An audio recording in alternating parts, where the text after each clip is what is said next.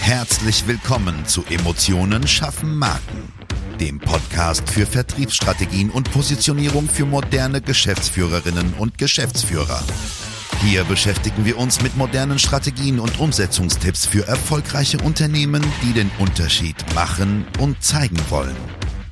Gerade in komplexen und innovativen Leistungsfeldern zeigen wir dir, wie du dich mit deinem Unternehmen von der Masse abhebst und wissenschaftlich fundierte Erfolge feiern kannst.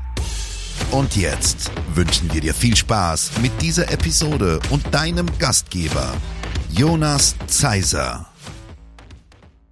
Auch von mir ein herzliches Hallo. Heute habe ich einen ganz besonderen Gast, den von mir sehr geschätzten Achim Röhe. Achim, ich freue mich, dass du da bist. Als Sprecher der Geschäftsführung unter anderem von der Firma Recpool ähm, bist du seit einigen Jahren für den unter anderem deutschen und jetzt auch österreichischen Markt verantwortlich oder mitverantwortlich. Stell dich doch mal vor, wer bist du, was machst du, was tust du den ganzen Tag und was sind eure Ziele? Hallo Jonas, äh, danke für die Einladung nochmal. Ähm, mein Name äh, Achim Röhe, 52 Jahre, Wirtschaftsinformatiker und äh, Weinhändler im Ruhestand nebenbei. Äh, bin aber, äh, wie du schon gesagt hast, äh, ja, Sprecher der Geschäftsleitung der Rackpool Beratung. Äh, Rackpool ist eine Managementberatung für Software und wir begleiten Unternehmen entlang der digitalen Transformation. Also wenn es darum geht, Softwaresysteme einzuführen oder abzulösen, dann finden wir meistens eine recht komplexe Situation in den Unternehmen vor. Wenn Software spezifiziert werden muss, ja, dann muss eben sichergestellt werden, dass das drittlesbar ist, dass das vollständig ist, weil eben Fehler sehr viel Geld kosten. Und äh, da sind wir im Dialog mit unseren Kunden und das prägt sehr stark meinen Arbeitsalltag. Mhm, vielen Dank. Also ähm, ich habe ja vielleicht ein bisschen tieferen Einblick und ich, das Besondere ist ja aus meiner Sicht, dass ihr wirklich ausschließlich beratet und das natürlich auch diese ähm, Qualität ausmacht. Ne? Weil ich glaube, viele Marktbegleiter, wenn ich das richtig im Kopf habe, ja auch noch dann die Leistung eigentlich mitveräußern, also die Software mitveräußern. Das heißt, ihr könnt euch ausschließlich darauf konzentrieren, dass 100% der Qualität auf dieser Beratung liegt, richtig? Ja, also in, insofern können wir auch äh, neutral beraten und das unterscheidet uns sehr stark auch von den Wettbewerbern am Markt. Und wir sitzen also quasi während der gesamten ähm, Projektphase sozusagen auf der Kundenseite und begleiten diese Projekte mit. Hm. Ja, genau, sehr starke Aussage. Hat nämlich ausschließlich auf der Kundenseite, ne? Genau. Ähm, möchtest du noch ein paar Zahlen, Daten, Fakten zu deinem Unternehmen loswerden?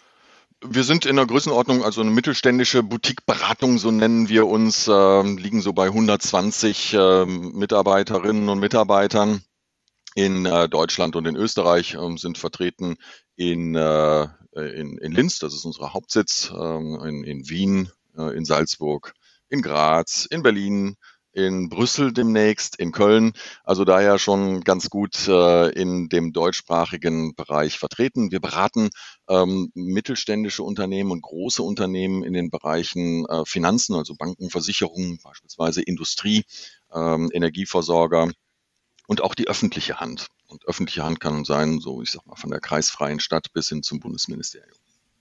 Ja, vielen Dank. Also sehr vielschichtiges Kundenklientel.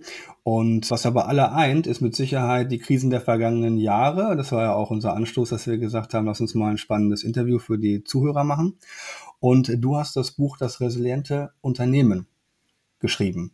Ich durfte es ja schon lesen, bin sehr begeistert, weil natürlich auch viele Themen immer wieder aufkommen. Ich erinnere mich an einen, an einen Teil, ähm, da hast du geschrieben, dass eigentlich diese, diese Krisen, diese existenzbedrohenden Krisen eigentlich immer wieder kommen. Mhm. Aber wir eigentlich immer in eine neue Angst reingehen und ihr habt es dann sehr, sehr gut gesteuert, auch bei euch. Ich will gar nicht zu weit vorgreifen.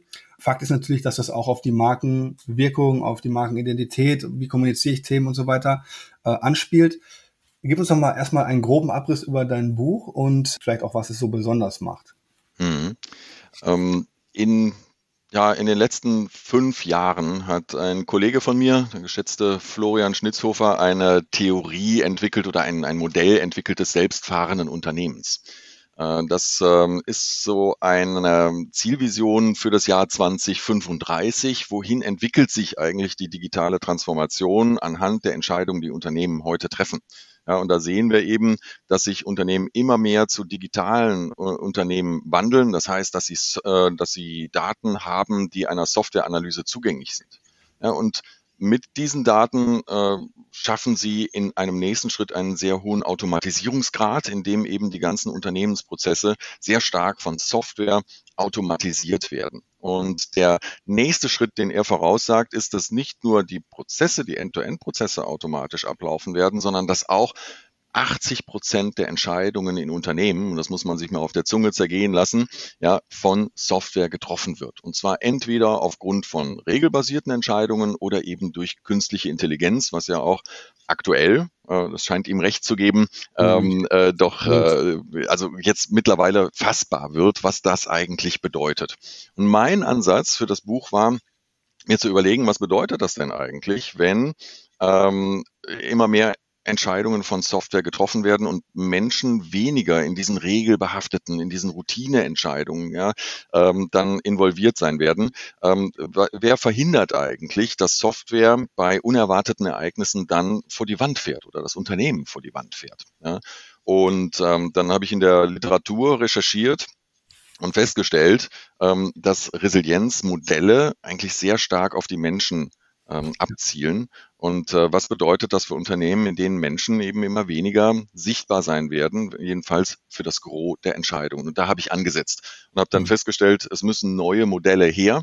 Und ähm, vom sage ich mal, sehr intuitiven bis hin dann nachher zu einem ausgefeilten Resilienz-Dashboard ähm, ist also die gesamte Entwicklung da, um ähm, Resilienz auch für derart ähm, software-dominierte Unternehmen, wie wir sie in der Zukunft und vielleicht jetzt schon ähm, sehen, dann eben äh, ja, dann entsprechend dann haben. Mhm. Was macht denn für dich vom Grundsatz her ein resilientes Unternehmen aus? Also klar gibt es immer die, ich sag mal, auch, auch mit dem Winning Wheel die, die, die vier Eckpunkte, ne, die du bestimmt auch nochmal aufgreifst. Aber was macht es für dich dann in der Praxis wirklich aus? Ja, also das resiliente Unternehmen ähm, muss halt krisenresistent sein. Ja, und Resilienz im Begriff bedeutet auch, dass man möglichst sogar gestärkt aus diesen, äh, aus diesen Krisen hervorgehen kann. Und dazu bedarf es eben eines Instrumentariums, das im Wesentlichen aus drei Dingen besteht. Das eine ist die Vorbeugung. Ja, das heißt, das Unternehmen äh, muss sich darüber klar sein, was brauche ich eigentlich, um Krisenfälle zu vermeiden. Das fängt bei ganz banalen Dingen an. Ja, wenn ich also irgendwo mit Feuer hantiere, dann ist es vielleicht ganz sinnvoll, dass ich Rauchmelder aufhänge. Ja. Aber da gibt es natürlich auch noch ein bisschen mehr. In meinem Buch äh, mache ich das auch an einem Beispiel klar. Ja, da geht es um ein Kernkraftwerk in Belgien, ja, das eben in die Luft fliegt und ähm, was bedeutet das, wenn ich eine Firma in Aachen habe ja, und meine Mitarbeiter auf einmal nicht mehr zu mir kommen?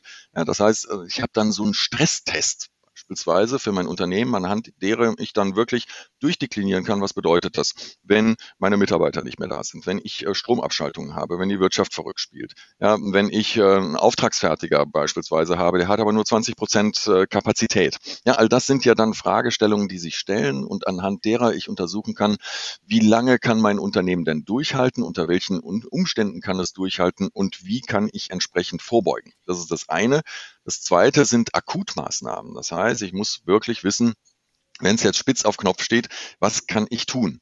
Ja, und das muss ich mir aber vorher überlegt haben, weil ansonsten sind das so Bauchentscheidungen, die vielleicht nicht unbedingt zum Ziel führen. Und das dritte sind ganz banal Finanzmaßnahmen. Ja, das sind einerseits ähm, zum Beispiel Rückstellungen, die ich ähm, für Krisenstellen machen kann, ganz banal. Ja. Und das zweite sind aber auch Investitionen in Resilienz, nämlich zum Beispiel dem Aufbau von redundanten Strukturen. Ja, dann habe ich eben ein Werk in Aachen, und ich habe eins äh, an der polnischen Grenze oder sowas. Ja, ähm, äh, und äh, in solche Strukturen kann ich natürlich auch investieren. Ähm, äh, solche Resilienzmaßnahmen, das muss man allerdings dazu sagen, sind ähm, nicht unbedingt beliebt äh, weil sie eben Kapital binden und ähm, in, in erster Linie natürlich auch den Profit schmälern. Also auch da äh, braucht es schon eines äh, dezidierten Vorgehens, um wirklich auch zu sagen, was sind die Dinge, die auch für das Unternehmen passgenau und auch sinnvoll sind. Mhm. Wo verortest du denn genau die, sag mal, die, die Aufgabe über dieses Thema Resilienz? Sagst du Geschäftsführung, sagst du äh, CFO, wo, wo verortest du es? Ja, ähm, im Grunde genommen ist das eine unternehmensweite Aufgabe, weil sie alle Bereiche betrifft. Ne? Also der CFO natürlich gerade für diese ähm, äh, Finanz- und Investitionsthemen, ähm, die Geschäftsleitung insgesamt für die Unternehmensstrategie, aber viel hängt ja auch beispielsweise bei produzierenden Unternehmen von den Fertigungsprozessen ab. Ja, und da sind wir im Zweifel am Fließband. Ja, und da müssen die äh, guten Ideen her, die mehr Resilienz auch für das Unternehmen bringen sollen. Also da ist jetzt keiner von äh, befreit, ähm, äh, gute Ideen zu haben, was es bedeutet, das Unternehmen im Krisenfall auf Kurs zu halten. Manchmal nur geistig befreit, aber ja. Welche Bedeutung hat denn in diesem Kontext Automatisierung generell für dich? Du hast gesagt, was der Florian entwickelt hat, welche Theorie er entwickelt hat, aber welche Bedeutung hat es für dich in der Tiefe? Also auch gerade natürlich in Kombination mit dem Thema, der Mensch hat Angst, dass er nicht mehr entscheiden kann und wird überflüssig und so weiter. Ja, richtig. Ne? Also Automatisierung bedeutet im Regelfall ja eine Effizienzsteigerung ähm, und damit einhergehend aber auch so ein Stück weit Kontrollverlust. Ja, mhm. und ähm, das ist äh, erstmal so eine Aufgabe, äh, das in, in Einklang zu bringen. Äh, ist, und da ist es ganz klar, dass Menschen ja nicht aus den Unternehmen verbannt werden. Ja, das bedeutet auch nicht, dass unbedingt weniger Menschen gebraucht werden, sondern im ersten Schritt ist es eben wichtig zu verstehen, dass Menschen von äh, lästigen Aufgaben befreit werden durch diese Automatisierung. Ja, und dass auch beispielsweise Gefahrenpotenzial ähm, reduziert wird durch den Einsatz von Software, von künstlicher Intelligenz beispielsweise. Ja, und ähm, das ist eben halt äh, zunächst einmal die gute Seite, äh, die eben diese Automatisierung äh, mit sich bringt. Und wenn wir uns dann vorstellen, dass wir auch ein gewaltes, äh, gewaltiges demografisches Problem haben, ja. Dass also immer weniger Menschen zur Verfügung stehen, ähm, dann bedeutet das auch nochmal, dass Automatisierung das Potenzial hat, auch einige ganz gravierende Probleme ähm, der nächsten Jahre und Jahrzehnte zu lösen. Ja, also das kann ich nur so unterschreiben. Ich glaube, dass viele Leute, die Mitarbeiter oder viele Unternehmen, die Mitarbeiter suchen, noch gar nicht verstanden haben, gerade ab einer gewissen Größenordnung, dass sie eigentlich sehr viele Dinge durchautomatisieren können. Mhm. Ja, wie viele Unternehmen kennen wir, die die Dokumente ausdrucken und dann wieder einscannen? Und da denke ich, Kinder der Sonne, wie kann das passieren? Ne? Ja. Aber das ist nur das, das kleinste Beispiel. Und da hat man dann in diesem ganzen Prozess Etappen eigentlich sehr, sehr viele Möglichkeiten. Und dann wird er auf dieser anderen Seite gesucht, ne? statt irgendwie das, ich sag mal, in Anführungsstrichen, das Übel an der Wurzel zu packen. Ja, ja. Absolut, absolut. Zum Thema äh, Automatisierung und Mitarbeiter, das hat und auch mitnehmen und sie werden nicht überflüssig, heißt es ja eigentlich nichts anderes, als dass auch in diesem Kontext eine sehr gute Unternehmenskommunikation nach innen eigentlich gepflegt werden muss. Ne? Richtig, richtig, ja, ja, ja, ja, absolut. Und ich kann es mal so ein bisschen plastisch auch machen, was bedeutet denn Automatisierung oder selbstfahrendes Unternehmen für uns, weil wir gesagt haben, wenn wir davon ausgehen, dass Unternehmen 2035 ähm, äh, selbstfahrend werden oder wir eben äh, einige Unternehmen dieser Art äh, kennenlernen werden oder kennen werden, ähm, wollen wir bis 2025 selber selbstfahrend werden. Ja, und wo fangen wir da an?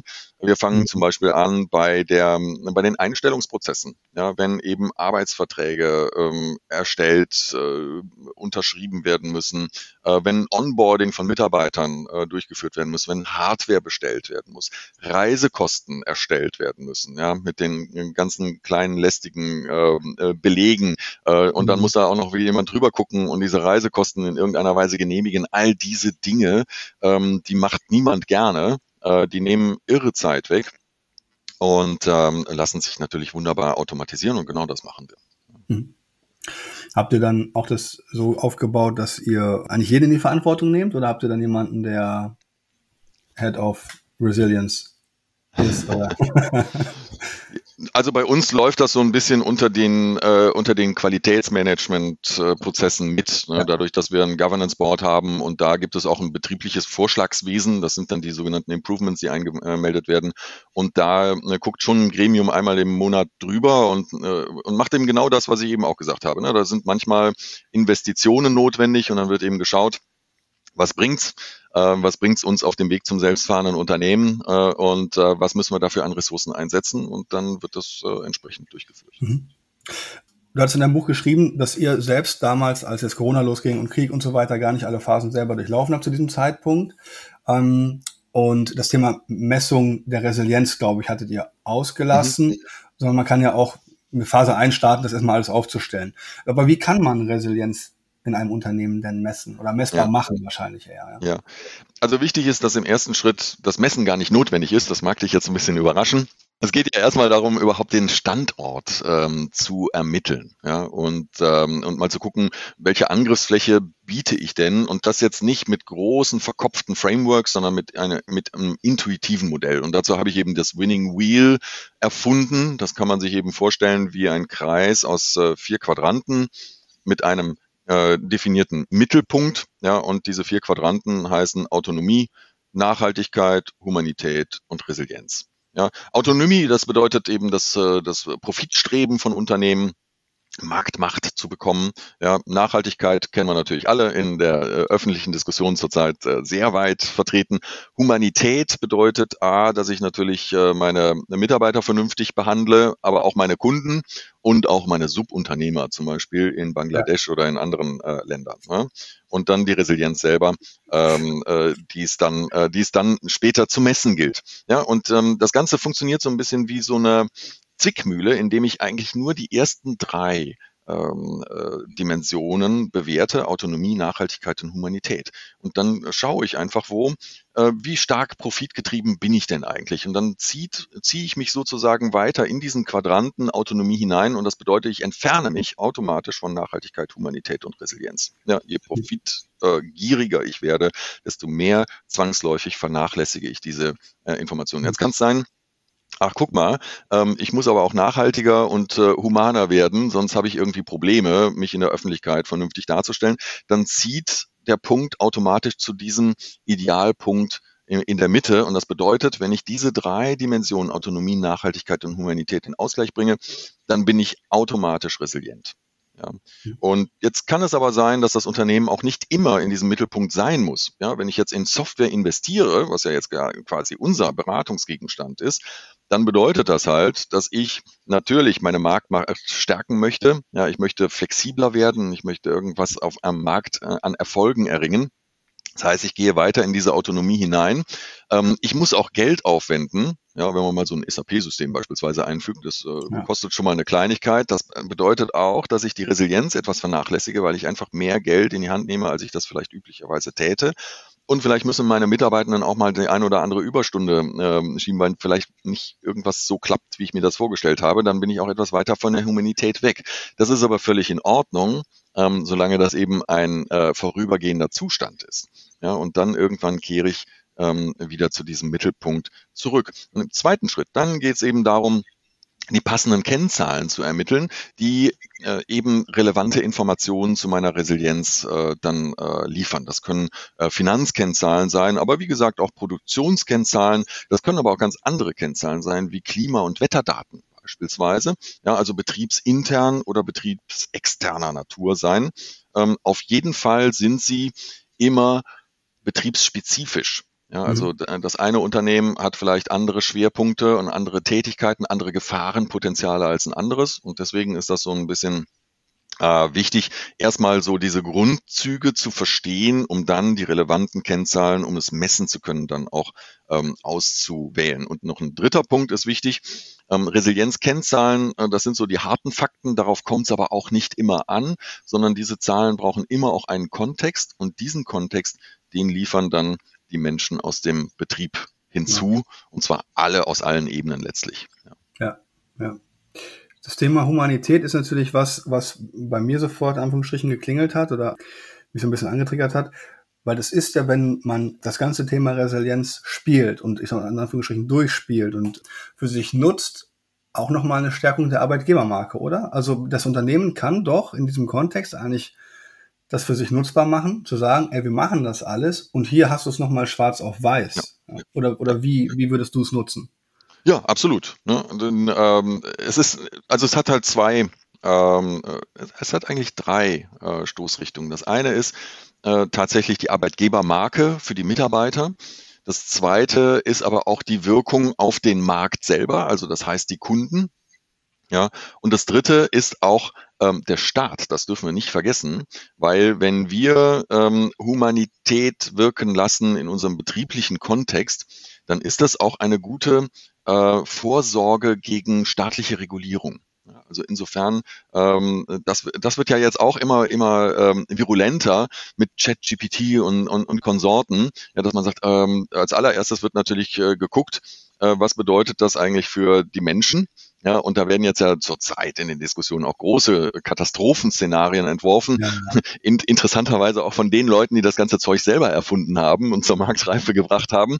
Ja, und ähm, dann ist es eben wichtig, sich innerhalb dieses äh, dieses Winning Wheels auch eben diesen gesellschaftlichen Dimensionen Nachhaltigkeit und Humanität zu, äh, zu äh, widmen, weil wenn man es nicht tut, dann kommt irgendwann der Staat und reguliert und dann ist das Geschrei auch wieder groß, aber dann auf einer anderen Seite. Mhm. Ja, ich sag mal, was es aus meiner Sicht gerade so attraktiv macht, ist, dass die Wörter, die immer so inflationär benutzt werden, gerade Nachhaltigkeit oder aber auch Humanität und ja, bei uns ist immer der Menschenmittelpunkt und so weiter und so fort, dass du es einfach belegen kannst. Mhm. Richtig. Ja, das finde ich, das macht es so attraktiv, nicht nur für das Thema Resilienz an sich, sondern weil es in so viele andere Bereiche reinspielt und dieses Selbstverständnis des Unternehmens sich ja eigentlich offensichtlich ändert, ne? Ja. Nicht nur, nicht nur irgendwie irgendwo unter der Oberfläche, sondern tatsächlich auch in Richtung der, der Arbeitnehmer, der, der Dienstleister natürlich auch, ja. Wie gehe ich miteinander um und so weiter und nicht darüber geredet wird. Ich meine, wie viele Firmen kennen wir beide, wo gesagt wird, der Mensch steht im Mittelpunkt und wir beide müssen müde lächeln, ne? Das ist es ja. immer nicht so, ja. Hm. Genau. Okay. Okay. Für mich eine ganz wichtige Frage. Wir haben jetzt auch über Governance Board gesprochen und so weiter. Ne? Das sind ja alles Konzernbegriffe. Für welche Art von Unternehmen ist denn ein Resilienzmanagement, was als Steuerungsinstrument am Ende dahinter steht, mhm. wichtig aus deiner Sicht? Ja, also grundsätzlich natürlich für alle, aber in unterschiedlicher Detailtiefe. Ja, also mhm. ein Handwerksbetrieb wird sicherlich andere Anforderungen an Resilienzmanagement haben als der Konzern. Ja, also soweit ist das ja relativ äh, banal. Ähm, aber es ist halt, es ist halt wichtig, dass, ähm, äh, dass wir grundsätzlich durch die Bank immer mehr Software einsetzen, auch immer abhängiger werden von Software. Und insofern äh, wird da keiner, wird da keiner rausgelassen. Es gibt Unternehmen, für die das natürlich nochmal ein, ein sehr viel drängenderes Thema ist. Und das sind zum Beispiel diejenigen Unternehmen, die bereits ein etabliertes Risikomanagement haben. Das sind Aktiengesellschaften, da ist das sogar gesetzlich vorgeschrieben. Ja, aber wenn man sich das jetzt mal anguckt, wie sieht denn so ein Risikomanagement aus? Da gibt es eben Risikomanager, da gibt es äh, Gremien, da gibt es Pläne, und all das klingt nicht nach selbstfahrenden Unternehmen. Ja, und ähm, also wenn es Opfer geben wird im Rahmen der Digitalisierung, dann ähm, wird es auch die Risikomanager in den Unternehmen betreffen, früher oder später. Ähm, denn je mehr Software hier eingesetzt wird, desto mehr Software wird auch eingesetzt, um das eigentliche Risikomanagement zu betreiben. Und da sind wir schon sehr stark bei dem, was ich Resilienzmanagement nenne. Mhm. Mhm. Gibt es so eine Art Tipp für kleine Unternehmen, also ich sag mal 10 bis, bis 50 Mitarbeiter? Hast du da irgendwie so einen Ratschlag, wie die sowas angehen könnten oder sollten? Weil natürlich ist es ich, ja, viel weniger Detailtiefe, ne? Aber, mhm. aber ich sag mal, jetzt haben wir überall den Mund wässrig gemacht, vielleicht hast du den Ratschlag schlechthin. Ja, den Ratschlag schlechthin habe ich natürlich nicht, aber ähm, ich kehre zurück äh, zu dem, was ich eben gesagt habe, mit einfachen, intuitiven Modellen im gegenseitigen Dialog anfangen und dann zu schauen, was muss ich denn eigentlich tun, wenn es mal so richtig kracht und wenn auch vielleicht ein Risiko eintritt, das ich nicht erwartet habe. Ja, also in meinem Buch beispielsweise äh, halte ich mich sehr stark an ein Modell von Ortwin Renn, das ist ein Risikoforscher, ähm, der hat dann so ähm, äh, der hat dann so eigenartige Risikokategorien, ja, wo der also jetzt wirklich sagt, natürlich so diesen absoluten Katastrophenfall hat der, aber dann zum Beispiel auch Glücksspiel oder Schicksalsschlag, ne, was eigentlich eher so an sehr persönliche äh, Krisen erinnert. Aber auch das lässt sich alles wunderbar in äh, einen betrieblichen Kontext geben. Ja, wenn, also wenn ich eine Versicherung abschließe beispielsweise, dann fällt das schon ähm, für den einen oder anderen in dem Bereich Glücksspiel, ja, weil ich ja mit einem unsicheren Ereignis äh, gehe und ich auch das, den Eintritt des Ereignisses selber gar nicht ähm, befördern kann. Ja, das ist also ähm, sozusagen das Glücksspiel. Und wenn ich jetzt versuche, als kleine Porsche ähm, den VW-Konzern zu übernehmen, ja, wie es das schon mal gegeben hat, ähm, dann ist das, wie sich herausgestellt hat, auch Glücksspiel und ähm, mhm. ruft am Ende des Tages die Staatsanwaltschaft irgendwo auf den Plan. Also, ähm, äh, also das lässt sich alles wunderbar transponieren und dieses Risikomodell hat das hat den Vorteil, das sind halt so kleine Kästchen ähm, und da kann ich eben mal gucken, so alles, was so um mich herum schwirrt als Unternehmen, ähm, das kann ich in diese Kästchen einsortieren und dann kann ich im nächsten Schritt hingehen und kann sagen, okay, wie bewerte ich die denn ein, dann eigentlich? Und dann fahre ich fort, wie ich es eben gesagt habe, wo ich sage, okay, was sind vorbeugende Maßnahmen, die ich jetzt treffen kann? Ähm, äh, wie muss ich eigentlich mit meiner Bank sprechen, ja, um mal zu gucken, äh, was muss ich vielleicht auch zurückstellen? Äh, um vorbereitet zu sein. Und wenn es jetzt wirklich losgeht, was für ein Instrumentarium brauche ich da? Das einmal überlegt äh, und ein vernünftiger Überwachungsprozess, äh, das können auch 50 äh, Personen Unternehmen sehr gut gewährleisten. Dann bin ich eigentlich schon gut aufgestellt. Mhm. Sehr gut. Äh, ich musste herzhaft lachen, als ich in deinem Buch von der Truthahn-Illusion gelesen habe. Ich kannte das noch nicht, das Modell. Mhm. Aber ich glaube, das ist ganz interessant für eigentlich jede Branche, weil jeder hat Kunden, die denken, sie müssten noch nicht. Kannst du einmal kurz sagen, was das Truthahn oder was die Truthahn-Illusion ist und wie sie sich in eurem Bereich darstellt? Ja, die Truthahn-Illusion ist äh, eine, ja, eine Geschichte von eben jenem Ort Wien Rennen, den ich eben schon ähm, äh, hier zitiert habe.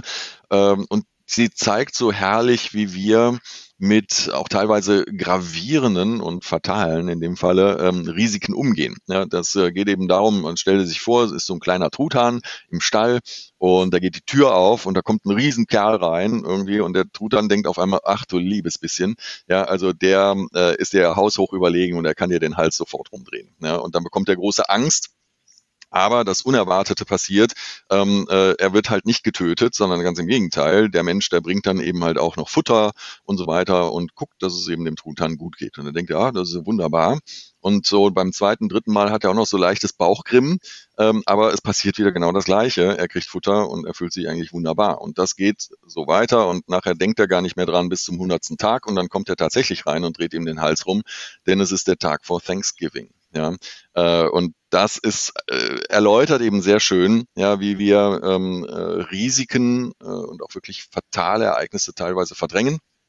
Ja, ähm, und äh, soll uns eben wachrütteln, dass wir so einen Überwachungsmechanismus brauchen und dass es sich durchaus lohnt, auch an ähm, unerwartete Ereignisse zu denken, denn die haben meistens die durchgreifendsten und schwierigsten äh, oder schwerwiegendsten Folgen. Ja, und ähm, zeigt, wie wichtig eben dieses Resilienzmanagement ist. Ja, ich denke, es spielt tatsächlich sogar in jeden Bereich rein, weil ich glaube, jeder Unternehmer, der auch zuhört und auch wir zwei haben, haben Kunden, die denken, sie müssten etwas noch nicht machen, weil es halt immer so funktioniert. Ja. Und das geht in einer Zeit, wo Informationen schneller kommen als alles andere, nicht mehr. Ja. ja äh, wo sich Dinge ändern, wo ChatGPT kommt. Wir dachten, alles kommt alles erst in zehn Jahren. Das war nicht der Fall. Mhm. Ja, also ihr wahrscheinlich nicht, aber, aber ich sag mal, der Normalunternehmer hat das gedacht. Ja. Mhm. Und ich glaube, dieses, diese Truthahn-Illusion zeigt sehr, sehr gut auf, dass man eigentlich immer wach sein muss. Ja, ja und ich glaube, genau. das ist vielleicht gerade in Deutschland ein bisschen verloren gegangen, aber das ist ein guter Indikator dafür. Ja. Wie würdest du abschließend die Einbindung von Resilienzmanagement in die mhm. Unternehmensstrategie empfehlen? Ja, also grundsätzlich muss man mal sagen, diese Resilienz oder das Resilienzmanagement ist an sich kein strategisches Thema, sondern das ist so ein operativ-taktisches Thema, so möchte ich das mal nennen. Ne? Also deswegen haben wir gesagt, bis zum Fließband runter mhm. ähm, äh, muss das irgendwo verankert sein. Und wenn man aber eine Entwicklung zum selbstfahrenden Unternehmen unterstellt, so ist eben das Resilienz-Dashboard, das ich in meinem Buch äh, skizziere, eigentlich das strategische Werkzeug schlechthin. Ja, das, ich, also ich komme ja sehr stark aus dem Bereich Business Intelligence und das hat ja mit Datenanalyse ähm, äh, zu tun und im Rahmen ähm, von Business Intelligence Analysen hat man entweder Reports oder man hat so ein Management Cockpit. Ja, da werden eben die Kennzahlen dargestellt und die werden auch so grafisch dargestellt, dass man sie versteht und dass man sie einfach interpretieren kann. Und genauso funktioniert das Resilienz Dashboard auch ähm, das aber diese spezifischen Resilienzkennzahlen hat und das auch diese Mechanismen hat ähm, für den Kontext, den ich eben dargestellt habe. Und das ist eben tatsächlich, dass dann Risikomanager heutiger Fasson diesen Kontext geben, die Zahlen einordnen und damit eben der Unternehmensleitung auch signalisieren, wie groß ist der Handlungsbedarf oder wie stark ist die Krise, die ähm, eben hier identifiziert worden ist.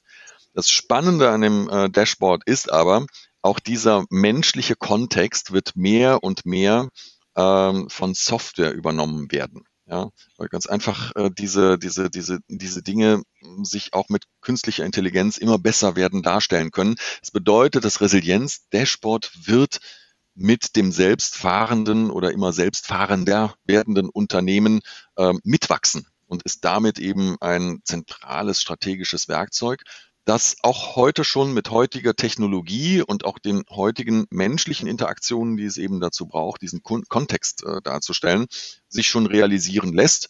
Aber äh, das sichert auch den Fortbestand der Unternehmung noch in 10 und 15 und vielleicht sogar 20 Jahren. Hm. Okay, vielen Dank. Achim, zum Abschluss, wo kann man dein Buch erwerben? Das kann man überall erwerben, wo es Bücher gibt, äh, sage ich mal, äh, auch bei den großen äh, Versandhändlern. Es ist erschienen im äh, Springer Gabler Verlag und äh, unter selbstfahrendes, unter, unter, unter resilientes äh, Unternehmen wird man es sofort finden. Okay, perfekt. Vielen, vielen Dank, dass du dir die Zeit genommen hast, lieber Achim. Es war wie immer der Hammer. Und für alle Hörer, die sich weiter informieren möchten, entweder kauft euch das Buch oder nehmt Kontakt auf. Äh, ich schreibe alle Informationen in die Show Notes. Herzlichen Dank. Klasse, danke dir auch.